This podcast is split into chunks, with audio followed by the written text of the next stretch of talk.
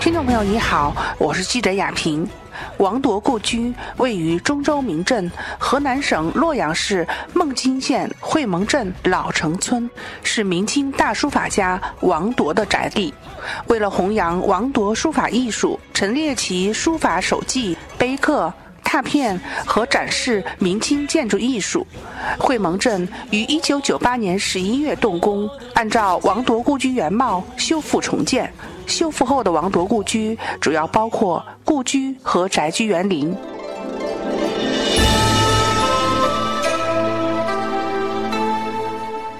我们今天来到这个王铎故居啊，因为就是我们的听众朋友可能还要想了解一下，说王铎何许人也？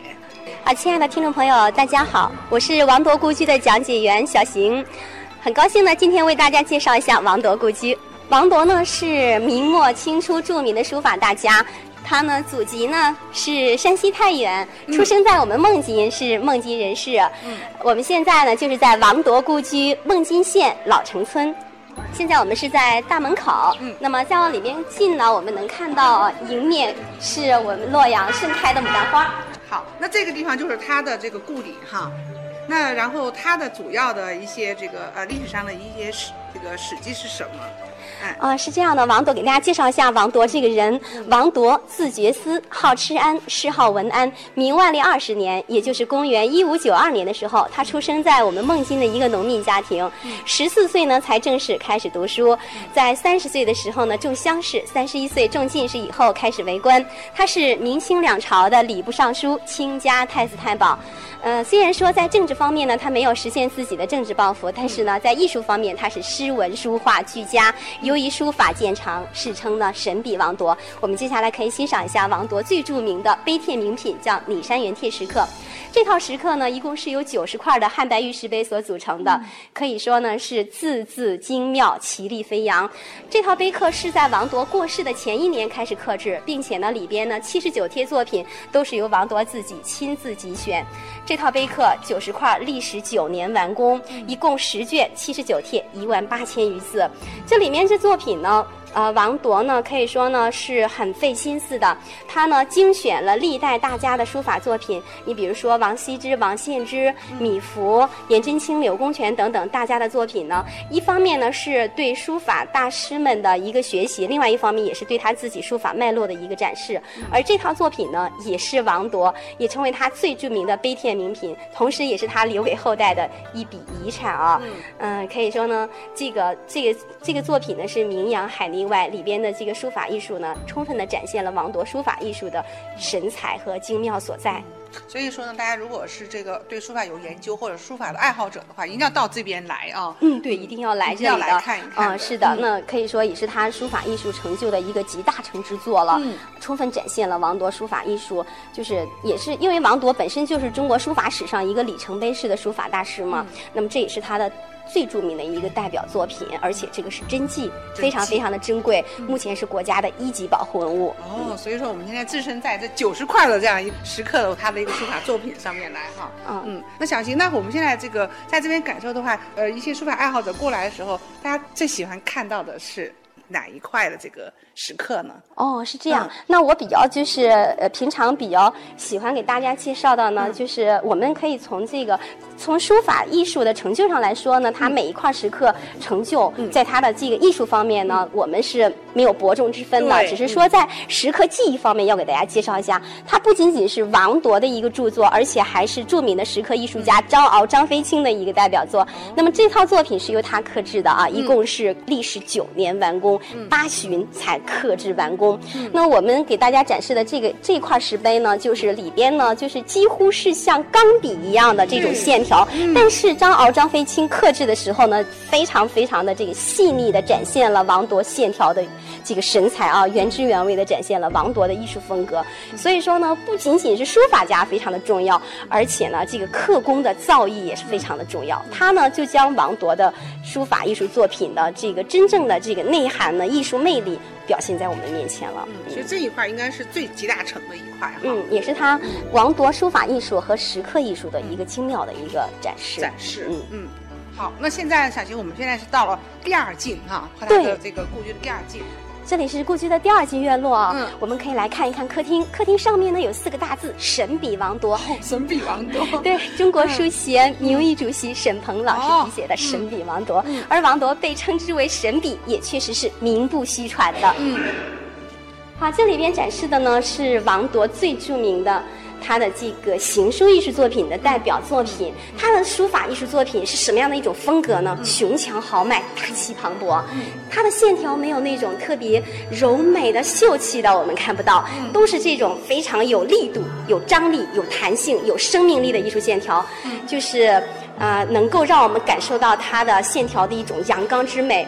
启功先生呢，在他的一首诗里面就夸赞王铎：“王侯比例能杠顶，五百年来无此君。”说五百多年都没有出过像王铎这样的书法大师了。虽不是前无古人，但目前来说是后无来者。而沙马海先生呢，也说王铎是书法界的中兴之主，明朝书法界的中兴之主。那为什么说他中兴了中国的书法呢？就是因为在明朝的时候，大家学习赵孟頫和董其昌的这种清流俊美的书风。线条越来越柔美，而王铎不同，他呢书法艺术线条特别的有着阳刚之美，所以说呢，说他重振了书坛的阳刚之风，称他是中兴之主。是因为我我现在这样就是放眼望去，觉得说那种特别有一种就是说在挥毫之间那种淋漓尽致的那种那种感觉。英豪之气，对他的书法艺术展现的就是这样的一种气魄啊，有一种排山倒海之力，横扫千军之势，特别的有阵势，有声威。如今，神笔王铎故居与白马寺、刘秀坟、龙马富图寺、万亩荷花园等多个景点构成了一条旅游风光带。它也是经洛阳市人民政府批准的一条不可多得的洛阳旅游北边线路。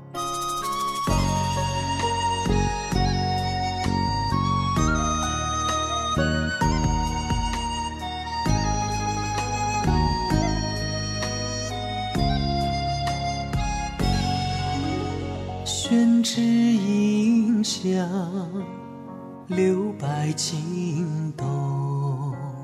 与你有约，水墨相逢。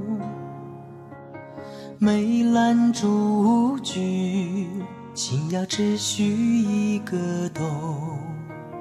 高山流水思念，尽在不言中。工笔描绘你身韵灵动，写意挥洒你飘逸音容。星系兰舟，雾散轻愁小桥东。笔走丹心烟绕，楼斜影。朦胧，手浓淡，飘逸山水中，印章摇曳，私藏你的梦，不曾赋歌，繁华早成空，唯愿丹青素手。总是间情，人生如梦，转眼各西东。前途漫漫，霜中枫叶红。往事依旧，看岁月从容。卷轴满手印。深沉重在画中。